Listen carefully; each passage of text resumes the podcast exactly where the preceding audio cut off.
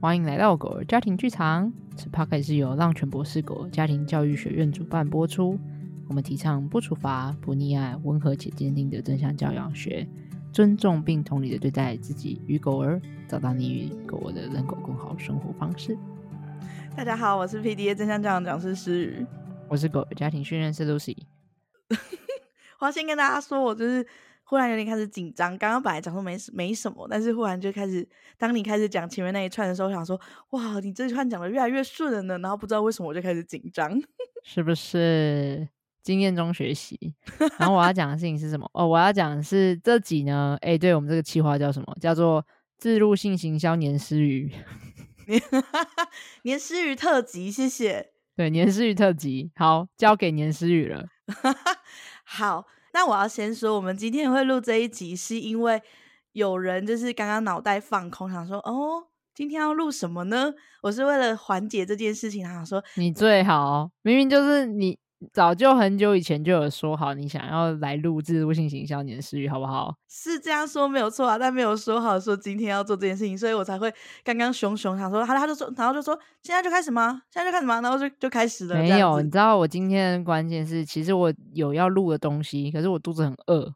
对对对对对，我就现在很 grumpy，你知道吗？肚子饿的时候，需求没被满足的时候，就是很容易脑盖划 开的时刻。然后我就想要放空我的大脑，所以刚刚就划开了，是吗？对，可能等一下也会划开，不知道什么时候，哪天我就突然不耐烦。好，所以我就想了，我们就想了一个，就是当这一集是做置入性行销我的的时候，就变成 Lucy 是小白，所以他今天会是小白的角色，然后听我介绍我自己。我是年思雨的小白。是我养的的意思？没有啊，就只是这一集我要发问啊。哦、oh. 啊，不然你看我也没办法讲是什么什么什么什么领域的小白，就是就是你，就因为这集在介绍你啊，所以我就是年思雨的小白。没有，你没有懂我的梗。我刚刚你说你是我的小白的时候，我说是我养的意思是你是我的狗。哦，蜡笔小新那个，对啊，就跟你说我肚子很饿。对。就看，你看他没吃东西的时候，就会呈现一个这样的状态，对，大脑无法运转。对对对对对对对，没错。这样你可以当一个称职的小白，称职的小白是需要公公快速的大脑运作。我觉得我平常当一个称职的小白都有在运作哦。是吗？我以为称职的小白是要啊、呃、放空的那种类型才有办法当称职的小白。是要提问啊！我平常在当小白的时候，我都有代替听众就是提问。好，好来啊，没关系，这个是我我肚子饿的时候也会，我也可以问。可以，好，那我要先进入喽。好，我今天想要跟大家聊聊我自己，就是关于我跟正向教养之间的一些爱恨情仇吗？八点档的那一种，会洒狗血那种。好了，好，谢谢。好，我要先跟大家讲一个故事，是在人类小孩的正向教养课程的时候，我都会跟大家说的的这个故事，但我跟狗狗家长们没有讲过，所以今天要跟大家讲这个故事，也觉得很。兴奋，就是我跟正向教养的相遇。就是很多人都会问我说：“哎，诗瑜，你跟小孩做正向教养，那你的先生呢？就是你的先生也很支持你做正向教养吗？或者是你的先生对小孩的方式或者是态度是什么？”嗯、然后我总是会笑一下，就说：“他比我还正向教养。” 就是他才是一个呃，我的正向教养的启发人。可是事实上，他根本不知道他自己要或者是喜欢正向教养，而是因为他给我了一个想法。然后这个故事就是我们在结婚之后，然后一直到生了宁宁，在生了宁宁之后，你大家知道，就是妈妈们都会去月子中心，然后在月中的的时候。大部分啦，大部分像有的人不是，反正就是我就是有去幼稚中心啦。怎么啦？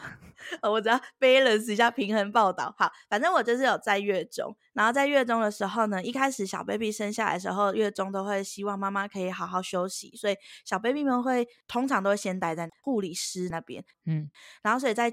那个时候就是会让妈妈好好休息的时间，其实也都一直在放空，蛮无聊的。然后爸爸有五天的陪产假，嗯，总之你已经生完了，对不对？对，所以在生完小孩之后，通常爸爸都可以再陪妈妈个可能三四天的的时间，嗯，对。然后所以那个时候就是我老公就跟我一起在那个月中的的房间里面放空，嗯，然后他忽然就是不知道哪里天外飞来一笔，他忽然跟我说：“哎、欸，我想要跟你聊一件事情。”嗯，然后我就说什么事？然后就说关于那个小孩的教养的方式啊，我们可以这时候来聊聊吗？也太快了吧！你不在刚生完吗？不是，也太慢了吧？太慢了吗？太慢啦！我就瞪大双眼看着他，然后跟他说：“这不是在生小孩之前就要跟我说的吗？如果我们对生小孩这件事情，或者是养小孩的方式没有共识的的话，我们都已经决定要一起生小孩，要生小孩这件事情是我们两个一起决定的嘛？对。那如果你对养小孩有什么特别的，你想要的需求跟方式，你不是应该在？”跟我讨论生的的时候，就要一并说出来了。生养是一起的啊。哦，对啊，没有，他是先斩后奏类型的。嗯嗯嗯，对，先生的，我们再来讨论这样，反正总是会找到共识和解法。嗯，然后说，我那时候就你知道，这个肚子的伤口还在隐隐作痛，然后这样看着他，然后瞪大双眼，然后我是觉得那个时机点太太快了吧？他刚生完，我们还身体还不舒服，然后马上 刚好隔天。哎、欸，那个针对于未来的教养，我们 我们应该来策略布局。妈妈白眼，他就是我跟你说，他就是像你说的，也许他真的是先斩后奏，对对对对，然后他已经忍忍忍，从我怀胎十月这样忍忍忍到我终于生下来的那一刻，他憋不住了，你已经你已经没有退路了，你已经没办法再把它塞回去了。他说，就是现在我只能忍到现在，现在就是要说出口这样，很像你要上厕所，终于到了厕所门口的那种着急感。好，这好奇怪。好，我 先生有想要知道这个感觉吗？好，你继续。好，然后呢，我我就。瞪大双眼看他说：“你现在跟我聊这个？”他就说：“嗯，我们现在可以有时间来聊这个吗？”然后我就说：“啊、呃，您您您说说看，您先说说看。” 面目狰狞的，然后他就说：“我我我想的也很简单啦，我只是想要跟你讨论，说我想要不不打不骂小孩。”嗯，然后我就思考一下，我说：“不打不骂小孩。”然后他就说：“对。”然后。我就说，你知道什么叫做不打不骂小孩吗？我那时候觉得我老公的，我当时候的想法，觉得我老公很天真，过度理想化。对，因为你知道，我妈妈当了二十年的幼教老师，我从国小的时候就开始放学，我就去幼稚园，嗯、跟等我妈下班，所以我是幼稚园长大的，可以这么说。对，然后所以就是我从国小、国中、高中，就是成长的路上，我都一直有跟很多的。幼稚园的小孩接触，所以在我的认知里，我懂小孩比他懂得多。嗯，这是我那时候的想法。所以我那时候就觉得，你根本没看过小小孩那些。高傲嘞。对 对对对，我就觉得 你就是理想化，然后你根本没看过小孩欢起来，然后或者是无理取闹起来是什么样子，你才会说出你要不打不骂小孩。半夜三点，你明天还要交很大的 presentation 的时候，你你会不会不打不骂吗？对对对。我在想说，你那边说话不腰疼，是这样说吗？我听不懂，好，听不懂这句，反正好就是这样子。这听起来有点像不是台湾的民俗话语。OK，pass、okay, 这件事情。好了，不想讨论。站着说话不腰疼啊，不是吗？来，大家大家等下留言告诉我们这样。请不要，谢谢。他们已经很烦，就想说到底要听谁的？好，然后反正我那他那他讲出这句话之后，我就开始想要第一时间我就想要反驳他。对，然后我就跟他说：“你知道什么叫做不打不骂吗？”然后我就说：“好，我可以接受不打小孩，就是在当然就在我们这一辈，我们会不想要对小孩有暴力的动作嘛。”对。爱的教育，对对对，我可以理解不打小孩的这件事情。如果可以不要打的话，谁想伤害小孩？谁想打小孩？打小孩自己自己也会痛嘞。对，然后我就说，他们不骂小孩，滴卡丁。然后我就说，我们怎么要怎么可能做到不骂小孩？然后我就开始跟他举一堆很北气的例子，例如说，我就跟他说，你现在带你的小孩去呃 Seven 超市，然后他如果看着养乐多，然后跟你说，爸爸，我要买那个养乐多，然后你跟他说，然后在地上打滚。对，我就用地上打滚这件事情。他就滚滚滚，我要养乐多，就是跟我要肯德基的翻版。对对对对对，那我那时候还要说，他就在地上这样，我不要，我不要在那边。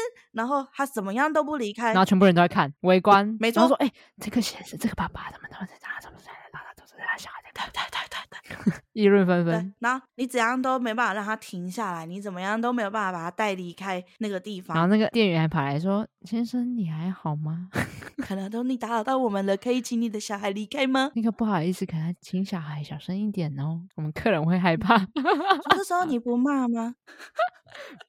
我那时候就问他说：“这时候你不骂小孩吗？”然后你知道我先生就是思考比较缓慢，对，他就定格，然后停住，然后大概过了三到五秒之后，然后跟我说：“我觉得我可以。”嗯，然后我就再出瞪大的双眼，然后我就说：“这样怎么做？”嗯，你觉得你可以？然后他就说：“嗯。”我觉得我应该可以不骂他。他就说了一句话，那时候我印象很深刻。他说了一句话，他就说任何事情都可以好好用说的，嗯，不需要骂，嗯。然后我就一直瞳孔瞪大，我一直啊，嘴角抽动，想说怎么做？呃、说的简单，做的难。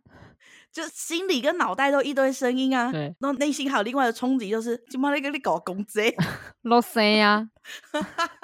然后我们那天的谈话就大概先到这里，然后就就那时候可能有下一步要做，所以我们就想说先谈到这里这样。然后我只有跟他说这件事我需要思考一下，嗯，然后他就说好。后来呢，因为先生就开始要回去上班了嘛。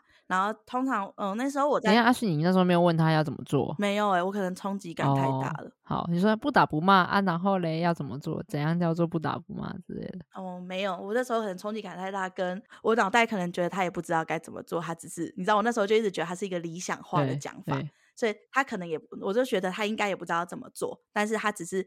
想要达到这个目标，对，因为我在很多家长也是，就是他们希望不打不骂，可是他们其实不知道该怎么办，因为确实不打不骂没有说你可以怎么做嘛，你是只有说你不能用打的，不能用骂的啊，然后嘞要做什么？就那个其实是没有说出那些方法。哦对不对？在那个情况，所以很多我觉得很多这样也是，就是他们会透过打和骂，也是因为诶他们不知道有没有什么其他方法这样子。嗯，哦，是诶。然后嘞，然后嘞，然后反正后来就他就回去上班了，然后就变成只有我一个人在月中。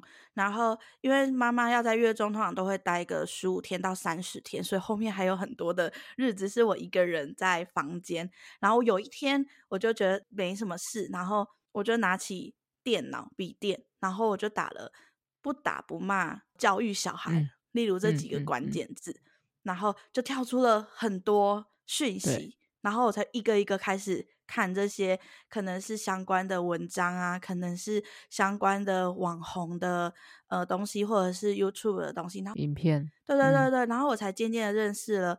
我那时候先认识了阿德勒心理学，嗯，然后才去看了跟阿德勒心理学相关的文章跟书籍，然后根据追踪相关的呃 Facebook 粉专等等的，然后我那个时候才意识到说，哦，原来已经有一个这样子的体系，这样子的教养方式，这样子的系统的东西是在做。我先生想要的那个方式，就是可以不打不骂的其中一种替代方案。对对对对对，然后我就开始看他们上面写的，就是可能可以跟小孩子呈现出来的样貌是什么。嗯、然后我在那些文章里面所感受到的那些，如果用这样子的方式，就用正向讲的方式，用电锯阿德勒心理学的的方式，或者是那些粉砖的 KOL 们可能。现在就是跟小孩子是那个样子，然后我就在心里发现说，哦，那好像也是我想要的跟小孩的的样貌、嗯、的关系的相处方式。是什么关系？嗯，是一个你可以很尊重小孩，那个尊重小孩是呃可以去听到小孩的声音，嗯、他们有表达的机会。除了他们有表达机会之外。呃，我们也会听到，比较像跟小孩是像朋友关系吗？是吗？嗯，对，接近朋友关系，还是是什么平等关系吗？嗯，我觉得比较像平等关系。我脑中的画面有点像是，就是可能爸爸妈妈很高大嘛，然后所以他会蹲下来讲话的那种感觉，就是跟小孩是在同一个水平线、同一个视角、同一个高度的那种感觉。对，是那样子的关系吗？对，我觉得是。嗯嗯，我觉得。如果是用朋友关系，我觉得反而不会到那么贴切。嗯，可是像你刚刚说的平等的的关系，我觉得反而在更贴切，因为我们自始至终我们都不是跟小孩是朋友。对，你们你就永远都是爸妈。对，因为有照顾者的责任。对，没错。当我们在我们的角色里跟他的角色里，我们可以达到那个平衡跟平等的关系，才是我想要看见的。我觉得我很着重在于就是。我觉得一开始在那个时候，我所看到的跟很想要的那个状态是，小孩会愿意跟我说他的感受跟他发生的事情。嗯，我觉得那个是我所渴望的，就他可以在你面前很自在的说出他的想法和感觉，他可以好好的做自己。对，嗯嗯，嗯对，我后来有因为一直到现在嘛，然后我有去觉察过、思考过这件事情。我觉得那是因为那，我觉得那个是我童年里没有的。嗯嗯，讲到现在就要哭，会不会太快呢？后来就会渐渐发现说，哦，我有这个需要，是因为我发现那是我童年缺失的，所以你就会很想要你的小孩是愿意有这一块，可以给你的小孩这一块。嗯，然后这时候你就要讲话，因为我要哭了。你可以哭哦，我们想让听众可以听到诗雨的真诚的眼泪的泪水，这样。然后他们又看不到。哦，有了，这可以。刚才那可以。嗯、说说这个就有感受到，对不对？所以我在那个过程中，后来我那几天就很疯狂的一直在看相关的文章，诶，然后其实我后来很感谢我先生跟我讲这个，就是我发现哦，是他的不想要的东西，他说出了他不想要什么，然后我去因为这个东西，我去有那个动力去找。因为他那个不想要的东西，我去找哦，我想我先生他可能他想要的东西是什么的同时，去找到我想要的东西。你知道我现在脑中有什么画面吗？你们两个人就是鲁夫和娜美。完蛋了，我不懂这个梗诶。就是你老公就是鲁夫，我们不要去那里，去那里这样，然后然后娜美就啊。怎么去这样？然后不是是鲁夫，其他人都不知道怎么去。然后娜美就说想办法，嗯，好，那我们想想看要怎么到达那里，这样，然后你就慢慢拼出那条路，就是不可以做不打不骂，那可以做什么？就是你在建构那个可以的各种方向。因为就是我自己一直觉得不打不骂这件事情，就只是在否定一些你不可以打不可以骂，可是它背后你要怎么做到不打不骂，有超多不同种方法。就你可以做的事情其实很广的，就是你可以用管理的、约束的，然后或者是你也可以用。用权威压迫的、恐惧的，或者是你也可以用就是利诱的，就这些都是可以没有打和骂，但你还是有很多的不同的手段。对，所以我真的觉得不打不骂，它其实只是在切割出你不做什么，但你其实没有讲你要做什么。对，但刚才思雨讲就是你想要的是那个平等的关系，那就会切出一个哦，那权威的、恐惧的、压迫的，或者是用约束管理的，可能还有你说你想让他可以展现自己，那、嗯、这些约束和管理就会慢慢的撇除掉，就不会是就算他是不打不骂也可以达到的方式，但是这就不会是你想要追求和想要去靠近的方法。嗯，对，好。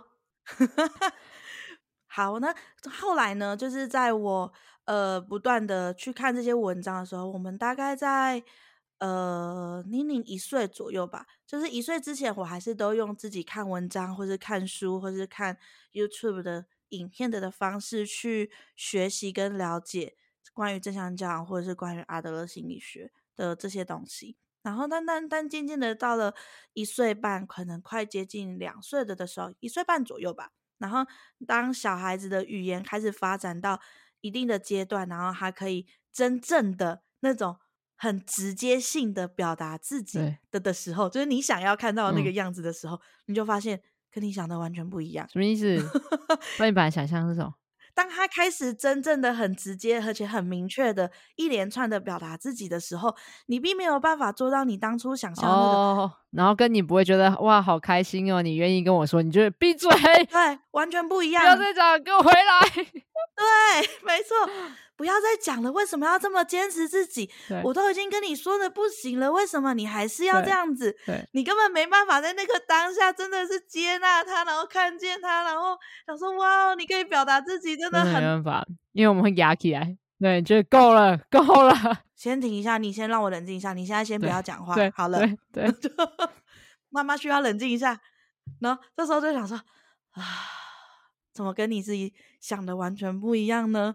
当这个时候，对，然后所以那个时候我就做了一件事情是，呃，除了看书跟看文章之外，我就去上了坊间的各式各样的工作坊，教养相关的，对，教养相关的，正向教养相关的，然后我就想要亲身体验，去自己感受这个东西，因为当书上说的或者是文章说的，其实我都我觉得我都有在做，或者是有些是我不确定我做的对不对，对或者是。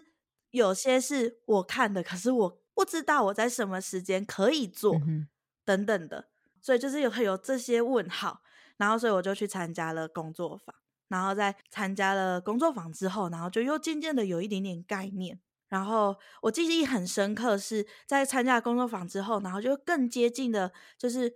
刚刚我说的，我可能在看文章的时候，我会觉得这个东西我看得懂你写的，可是我不知道怎么做。那你上了工作坊之后，你就会更进阶一步，就是哦，我知道原来这个东西是这样子做的哦，那我回家可以跟我的小孩试试看。然后你就会在那个试试看的过程里面，然后真正的感受到，哦，我跟小孩之间的关系好像有往好的方向，有往我们希望的那个方向前进，我们变得比较能有效沟通。我好像真的可以去聆听他，然后就算他的想要表达出来的跟我现在希望的不同，可是我们可以怎么样去做真正的沟通？我觉得你刚刚讲的那个我蛮有感觉的，就是因为其实很多的时候，有很多家长会跟我讲说，会看很多书啊，看很多影片啊，可是他们就是只是单纯在模仿，可能书里面或者是影片里面的一些呃讲出来的工具或是方法，但实际上在执行的时候就会遇到很多困难和冲突，就是诶，书上写这样很 OK 啊，可是做出来就是做不到。然后，但他们来上就是我正向教养课程的时候，因为正向教养是体验式的课程，它会有很多的讨论、很多的互动、很多的经验分享、很多的例子的分享，然后这些都可以帮助家长可以更具象化说，哎，对，还有一个很明确的画面是什么，然后跟哦，原来大家在那个执行上面的细节可能是什么，然后没有抓到，就有可能会影响那个小细节。有的时候你只是要多等一秒钟，或有的时候你只要多说一句话，然后那个工具就会有差了。就是可能你只是本来就说就这样，然后结束，可能跟哦我了解你需要什么，但是我们现在必须这样，就可能多一句话，对，可能对家长和整个执行起来的工具就会截然不同。所以那真的是上课之后就才办法更熟练哦，原来书里面说的这些知识、知能和心法怎么落实。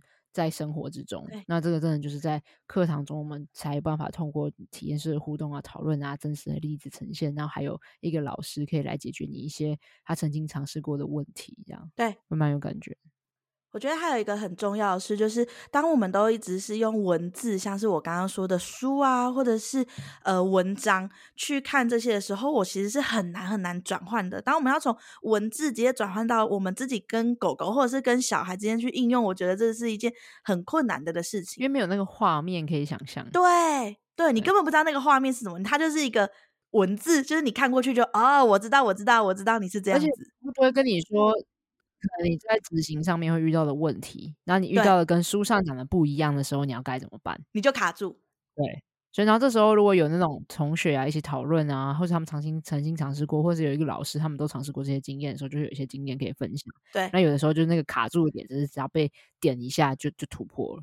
对，所以我觉得那个去上课的这件事情是完全性，包含就是可能里面你会有角色替换，就是去用小孩的视角去思考这件事情，对你自己来说也会冲击感很大。如果是你自己看书的话，其实你根本不会做用小孩视角去思考这件事情，你只会一直一直很想要看别的家长是怎么做的，那个老师是怎么做的。对，然后再来就是课堂上老师会有，呃，他会练习，他会示范给你看。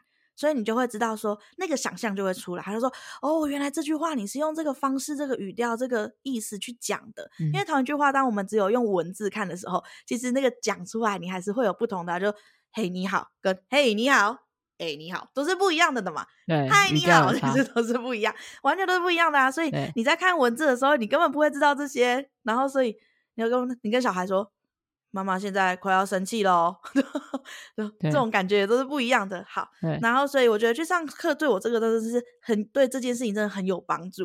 所以我去上完几个就是工作坊的课程，然后回来跟宁宁相处的时候，我在那段时间真的觉得自己真能诶，就说哇。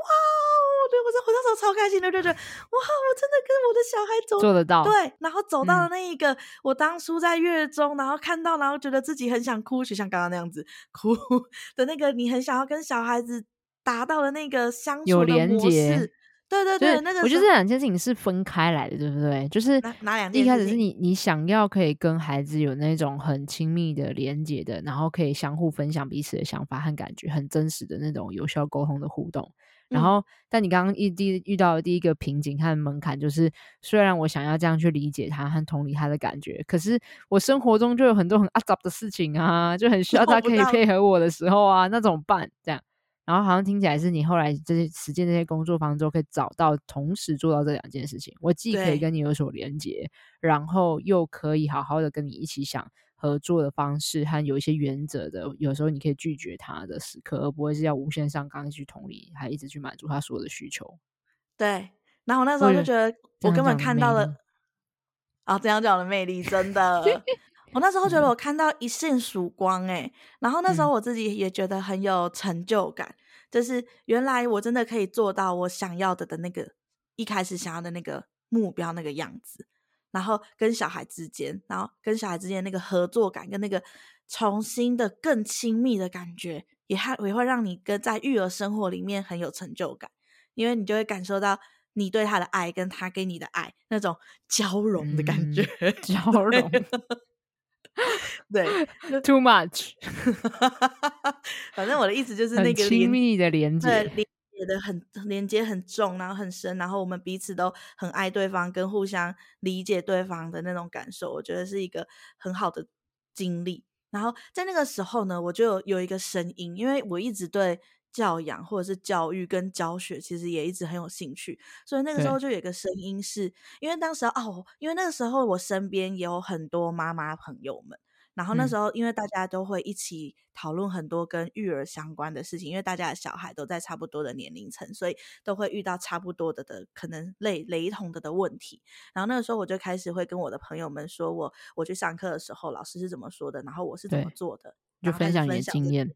对，然后发现这个东西是有影响力的，因为当你看到原本一筹莫展的朋友，然后来跟你聊完之后，然后可能过了一两个礼拜之后回来跟我说：“哎，我有试过你跟我说的那个了，然后是这样这样子的。”嗯，对，然后你就会觉得你发挥了你的影响力，然后跟这是一个很好的的循环的的感觉。然后因为你就会看到你朋友开有。开心很多，然后他的小孩跟他也有那个交融感，然后连接，硬要连 连接，然后在那个时刻，我就觉得哇，我好喜欢这件事情哦，我好喜欢我会了，然后我很享受跟我小孩的相处，然后我还可以告诉别人我是怎么做的，然后他跟他的小孩的相处也变得很好，亲子之间生活是很愉快的，毕竟妈妈真的被生活的很多事情，这也是一种很被赋能的感觉，价值感，就会觉得哦，我能够帮上忙。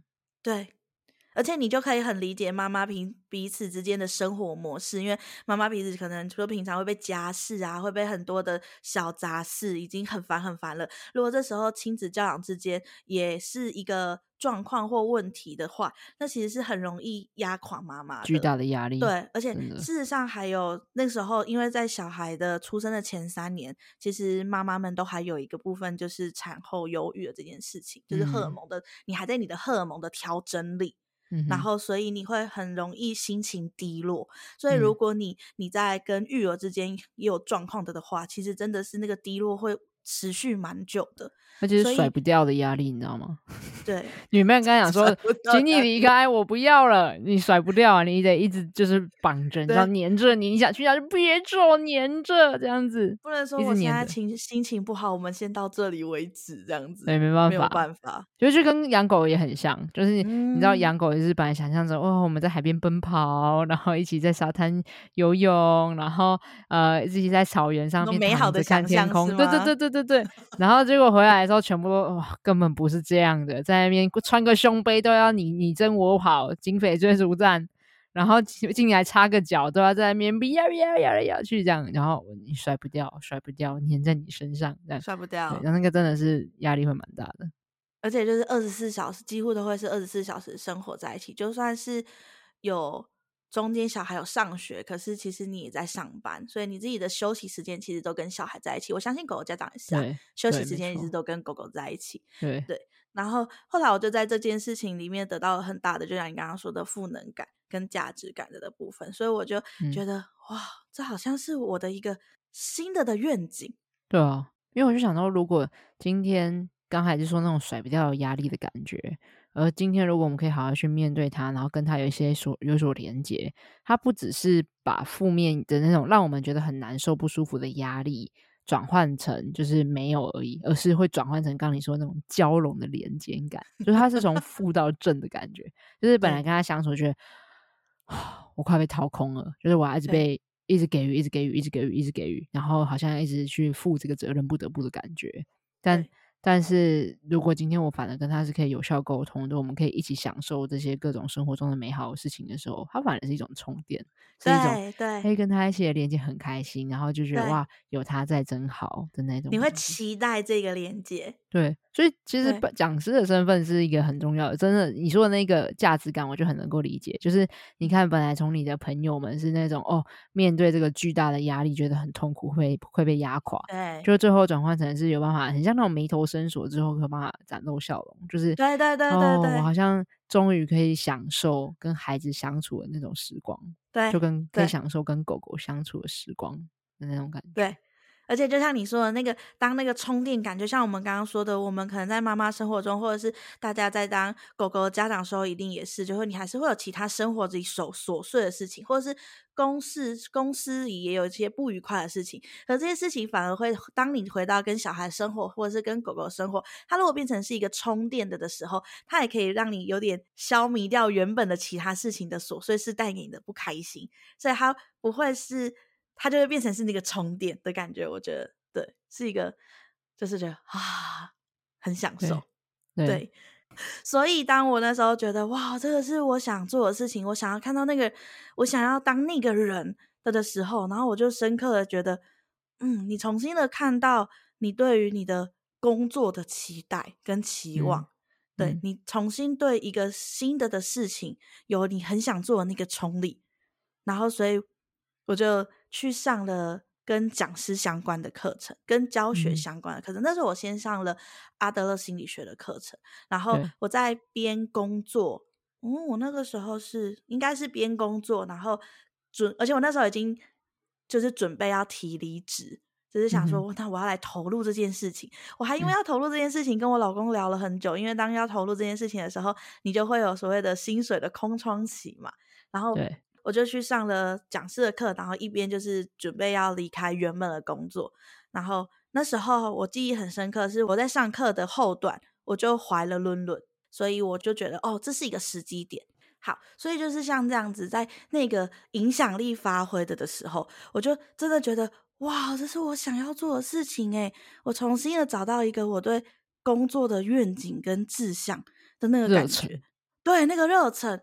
然后你知道小时候人家问你说你长大想要做什么时候，我都回答不出来。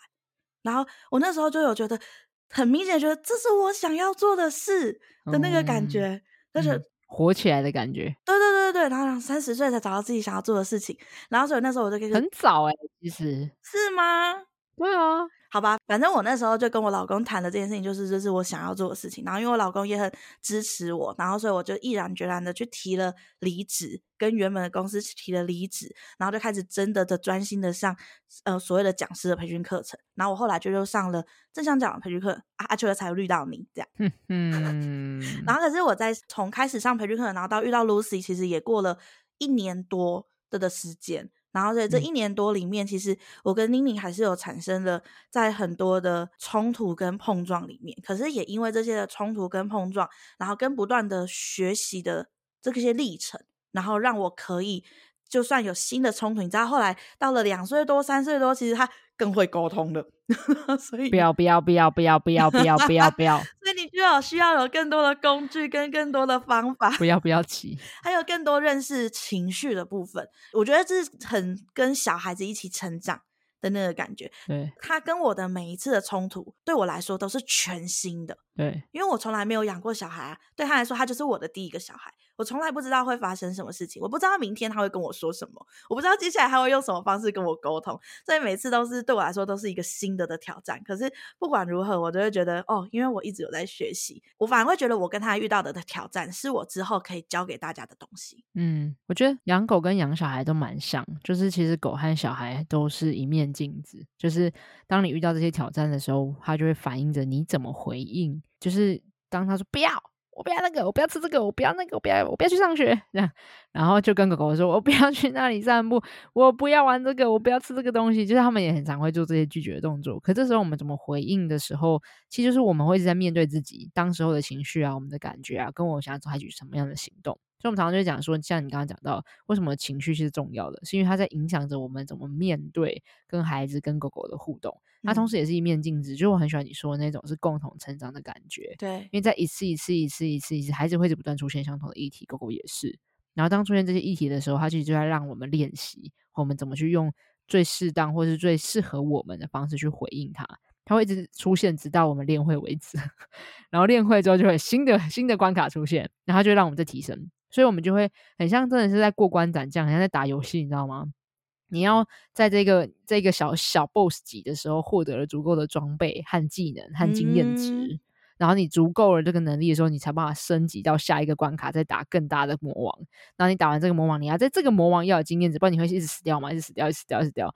但还好，人生就是你可以一直不断的重来，就在那个时刻啊，就是可以来回来回来回来回来回来回来。然后你就在这过程中一直在累积新的经验值，然后新的技能、新的装备。然后接着你又会再到下一个关卡，我觉得很像你说那个，就慢慢的、慢慢的一直在堆叠彼此之间的能力和技能，然后直到你说、嗯、到现在，你觉得你已经装备了非常多的能力和技能，然后回头看，哎，有新手村的，你可以去带新手村的爸爸妈妈们这样子，他们刚加入，哎，我已经经历过这些，就是跌跌撞撞和经验值，哎，有的时候有些路径多少走一些路，反而更快，什么之类，就有点像是引路人的感觉。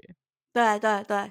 我觉得那个少走一些路，所以更快这件事情真的是很有感，因为你就会看到，当他们在你走过的那个时期，然后你那个时候是花很长的时间去找方法，或是不断的去碰撞，而当他们有一个信任的对象，然后可以让他们知道说他们可以做的的方式是什么，而那个信任的对象是你的的时候，你真的会觉得、嗯、哇。这是一个很有价值感的工作，对我来说，我觉得这是一个很有价值。我相信对 Lucy 来说也是。对啊，对我来讲，就是我除了觉得我可以帮上忙以外，我觉得我我最看到的跟你的那个最核心的触动点有点像，就是我最渴望的是看见生命和生命之间彼此被理解那个瞬间，就是你说的那个交融的时。刻。嗯、对，就是其实我就是那个理解，就是那个看见了。不只是在表面的冲突，而是那个背后，我们那么单纯的想要跟彼此好，或者是很单纯的喜欢跟你待在一起的那种感觉，或是单纯的因为有你的存在而让我的生命变得更丰富，变得更滋润，然后变得更加的美好，更加有趣。我觉得是那种很可以回归到那种最单纯的时刻，是我觉得这是一个工作最有魅力的地方。哦，真的。哎，我我要说，我不知道我们跟你说过这个，就是我们加入浪泉之后嘛，就是我们一起创了这个课程之后，然后我们常常都会跟家长们说到说，我们在上课的时候，我们都觉得很被赋能，对，赋予能力，对，嗯、在我们身上很觉得很被赋予能力，因为就是因为看到了。家长跟狗狗那个你刚刚说的那个连接，跟我说的那个水乳交融的那个状态，那我们会很赋能。可是同时，大家知道，因为我们现在有教学群，就是当我觉得还有另外一个很被赋能的是，当你看到其他的，因为大家知道我们教学群的其他三个伙伴，他们原本也都是我们上课的的家长，对，从家长变培训讲师。对，我觉得在他们身上看见了以前的的我，他们就是那个以前我去上完课之后，嗯、然后回家跟我小孩应用之后，然后觉得哇，我也很想要当那个影响力的的人，嗯，然后我我就看到他们也很想要做这件事情，所以他来加入了我们，嗯，然后我就觉得哇，那个发光的种子变大的的感觉，嗯、我们有更更多更大的种子，可以更大的光可以去。影响别人，这也是我觉得另外一个也很被赋能的。嗯嗯，他是就是从教人教小孩变成教人教人教小孩。对对，那我就是教人教狗变成教人教人教狗。你确定听众听得懂这段吗？好，再读了。Anyway，对啊，然后你就会看到，就是那个，就是就像我们常常在用的一个比喻。就是很像，在我们每个人心里面都有一个正向教养的种子，就是包含在听 podcast 的家长们也是，嗯、就你们会对这个议题有兴趣，在听这个 podcast，其实就是你们一直，其实我猜这个这个地方一定有你向往的，对，不论是那种尊重的、平等的、同理的，还是可以同时当一个温和且坚定的人，然后你既能够去理解自己、理解他人，然后同时又能够有自己的原则和界限，我猜一定有某些面向是在吸引着你的。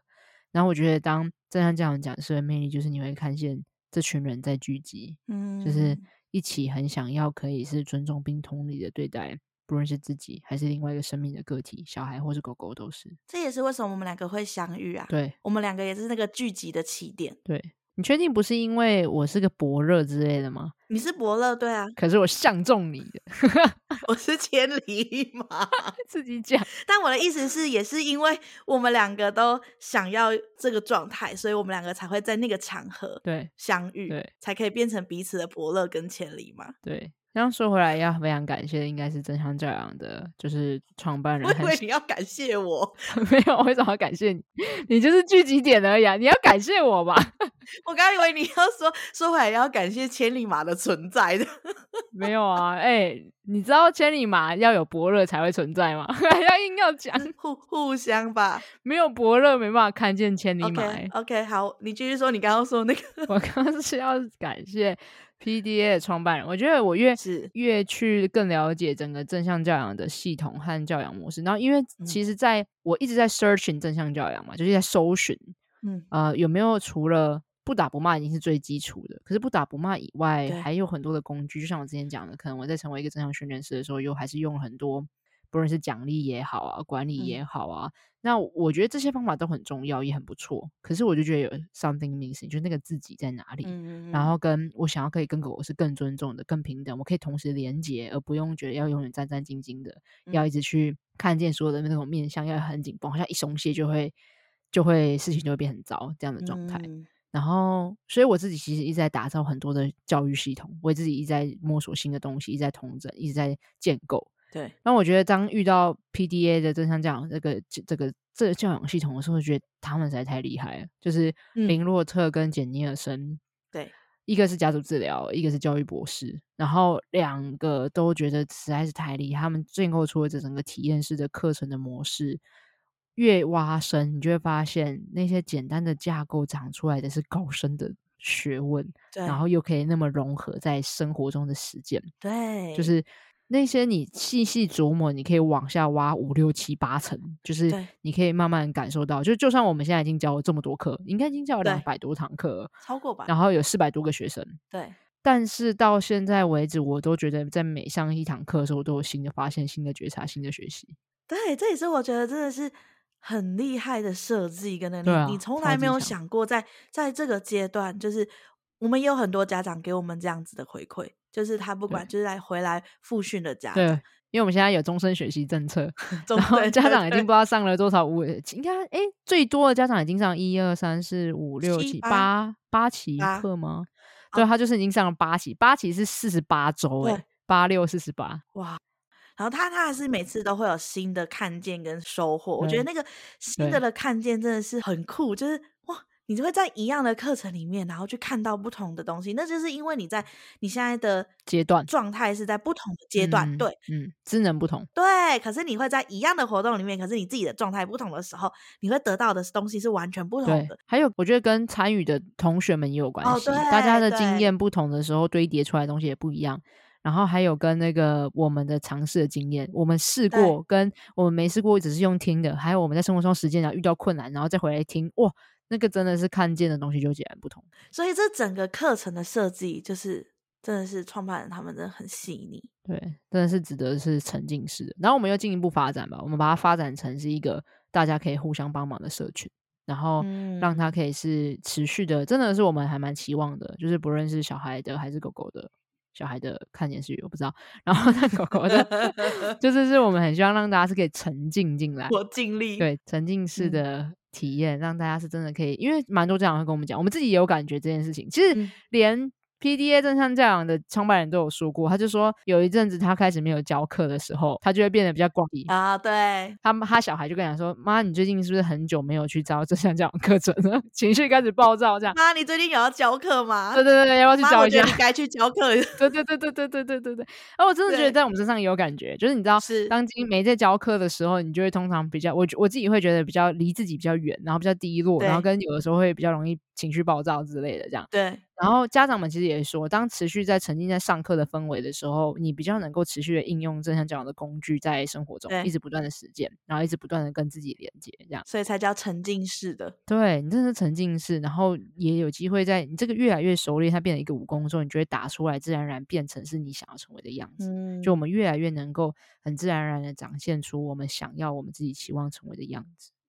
嗯，好啦，今天跟大家聊了，就是为什我跟正向这样的自主性行销爱恨情仇，爱恨情 仇，然后把我老公的故事也拉进来跟大家说，然后可是我觉得重点是要跟大家说，就是我很享受在传递做这件事情，然后跟我们都一起完成的的这些事、这些这些状况，然后这些变化，这些都是对我来说都是一个很极大、极大、极大的这个养分。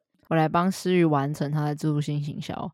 各位资讯栏下面就有您诗雨的粉砖，对。然后如果你你家的幼兽们，就是小孩，小孩或是你现在在听的你的朋友们，可能爸爸妈妈们他们也正在那个经历哇，就是这个孩面对这个孩子的生活教养，好觉得很沉重的，然后甩不太掉的，那其实真的是一个蛮巨大的压力。嗯，有的时候如果有一些人可以陪你聊聊天，然后聊厘清你你现在的教养路上有遇到一些困境。然后有一些让你看见有更多的可能性，我觉得是对家长来讲是一个很大的解放，很大的希望感，就让他知道原来我不孤单，嗯、原来我正在经历的并不是我做的不好，而是每一个爸爸妈妈都会经历相同的历程。是，是可是当如果今天我们只是困在自己的世界里的时候，我都以为啊，我的小孩这个问题是不是都是因为我我做错了什么，或是不是我做不够？嗯我是不是要更努力？会很容易自责，然后这时候我们就会忘记，嗯，忽视了自己很重要的想法和感觉。嗯、所以今天就是，如果这个时候你可以来，不论是参与课程，或者是去看看。念诗玉的粉专，嗯、然后还有很多安宁和阿伦的照片，我自己觉得很疗愈。然后 上面有很多案 例，上面有很多我跟妮妮还有很多故事，对，跟伦伦的故事，对，所以也许可以听听看，然后感觉看看，然后就发现哇，原来这些经历可能是每一个爸爸妈妈都会经过的非常正常的历程，而也有那么多的人也曾经走过这些路，嗯，他们尝试过哪些方法，那些经验的传承都可以帮助我们，可能在这个执行的过程中，可以更加的找到我们想要的方式，嗯，好，总而言之，那个连接的资讯栏哈。好，那如果大家也有想要跟我想要留言给我，想要跟我聊聊天，也可可以到我的粉砖，或者是你也可以留言在，可以吧？可以啊，可以留言在、哎、我伯乐呢，Podcast 或者是 Spotify 下面的留言。但是你留言在上面，我也会看到哦。然后，然后也可以留言在我粉砖，我也会看到，或者是你可以从粉砖私讯我，我都是会收到这些讯息的。好，那最后呢，也要说一下浪犬博士啦。那个资讯栏里面有浪犬博士哦，谢喽。资讯栏里面有浪犬博士，所以就是狗狗正向教养啊，人类的正向教养，你都在资讯栏里面都会看到哦。我们是同胞这样。对，没错。我们今天就到这喽。好，希望我有我们有成功的自助性行销，各位请你们加油，这样我们才我才可以跟你的时运交代，请灌爆他的粉砖好吗？我以为你在，我我以为你要说你才，我可以再跟你的诗瑜说要寄发票过来。哎呦，我怎么没想到这件事情？哎呦，好，大家拜拜，拜拜，下次再聊喽。